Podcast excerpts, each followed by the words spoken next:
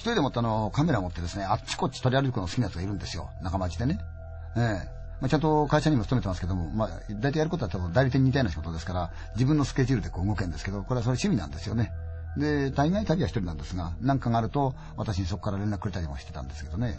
まあ、最近お互い忙しいんで、そうしょっちゅう会うことないんですが、こいつがたまたま旅先でもって、あの、怪我しちゃったっていう、あの、なんかこう、まあ、もうちょっとかなんかやっちゃったんでしょうね。で、ダメだよ、帰れないよって連絡があったんですよ、私には。で、あ、そう、お前な、たまにはそういうとこでいい気したがいいよって言ってたんですね。ええ。で、その後、気にはなってたんだけど連絡しなかったんですが、彼が突然慌てて電話来たのは、それから、まあ一週間ぐらいかですかね。おい、俺もっと早く帰ると思ったんだけどさ、病院長く居すぎちゃったよって言うんですよ。俺も絶対今日帰るからなって言うんですよね。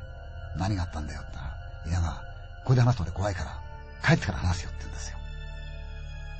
彼が病院に入って、まあ、あちこちこうね、具合悪いってんで、見てもらうわけですよね。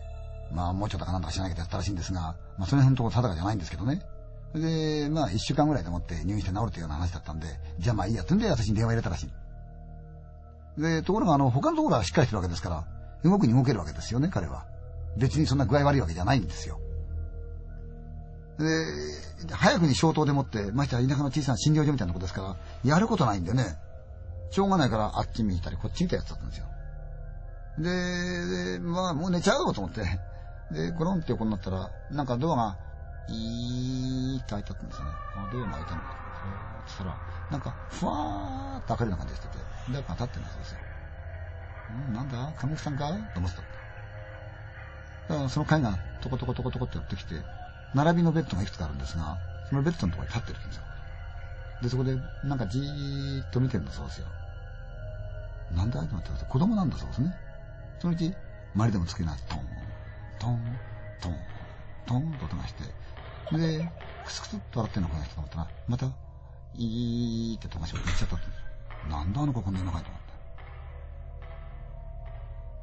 で、明け方になったらバタバタバタバタみんな動いてるんですか何があったんですって聞いたら、並びのベッドの方が亡くなられた。え、そんな悪そうに見えなかったけどって言ったら、え、急に昨日亡くなりました。あ、そう。えー、気の時にね。で、その夜、また彼寝てたんですね。そしたら、いーってまた動画が開くんだそうですよ。ああ、なんだと思ってたら、昨日の子供が立ってるんだそうですよ。あれ？あの子確か、あの亡くなった人のベッドのとこ昨日いた子だなと思って。なんだろうと思ったら、ふーらふーらふーらふら歩きながらあちこち見てるのそうですよ。で、自分のベッドの上に来るもんだから、とぼけちゃおうと思って寝てた。で、その日は済んだんだけども、その翌日、また、いーって開いたら、こう立ってるんそうですよ。あれって何なんだろうなと思ったら、トン、トン、トン、トン、周りの音がして。で、また、自分の並びのベッドのと並んで、じーっと見てるんだそうですよ。で、そのうち、クスクスっと割れたと思ったら、また、トコトコトコトコ歩いて、増えちゃった。ドアがパタンと閉まったってね。よせよ、まさか、と思って。朝になったら、また病院の中が騒がしい。バタバタバタバタ人が動いてね、どうしたんですかって聞いたら、いや、並びの方が亡くなった。え？看護師さんところで、この病院子供入院してんの？って聞いたら、いや、そんな子いません夜俺子供来たの見たんだけどったら、いや、そんなはずはないですよ。ここに病院子だけだし、ましては、そんな子たちなんか預かったりしないし、夜だから、ましてはね、そういう子供が訪ねてくるわけがない。じゃあ、身寄りでもなきゃ、入院の人に絶対あの子何なんだろうと思ったけど、まあそれ以上聞くのもなんだから、まあいいやと思って。それで、ベッド入った瞬間に、ふっと思った。一番最初見た時に、その子が笑ったところっていうのは、亡くなった人で、次にやってきて、やっぱりベッドに立って、じーっと覗き込んで笑って帰った。で、これは亡くなった。あの子が来ると死んじゃうのかなと思った。で、順番から言うと今度は自分のベッドなんですよね。冗談じゃねえぞ、俺には来ねえだろうな来るわけないよ。俺はこんな病気だし、大したもんじゃないんだから。もう退院するんだからな。でも部屋変わってもらおうかなと思ってた。でも空き部屋はないからしょうがない。ね二人がいなくなって部屋はむしろ広くなったぐらいですからね。で、寝てました。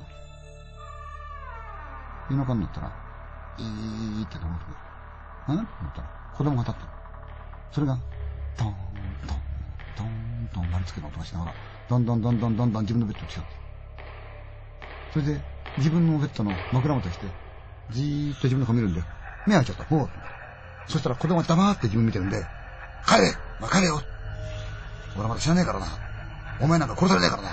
帰れよ帰れよそしたら子供がまだじーっと見るんで、帰れバカ野郎お前なんか大嫌いだよ帰れバカ野郎言ったら、その子がスーッと窓の方へ歩いてった。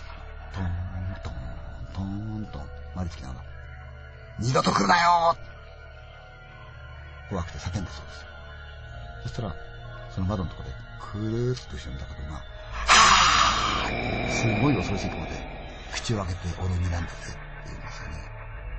あれはね、死神だぜ、ちんちゃん。言ってました。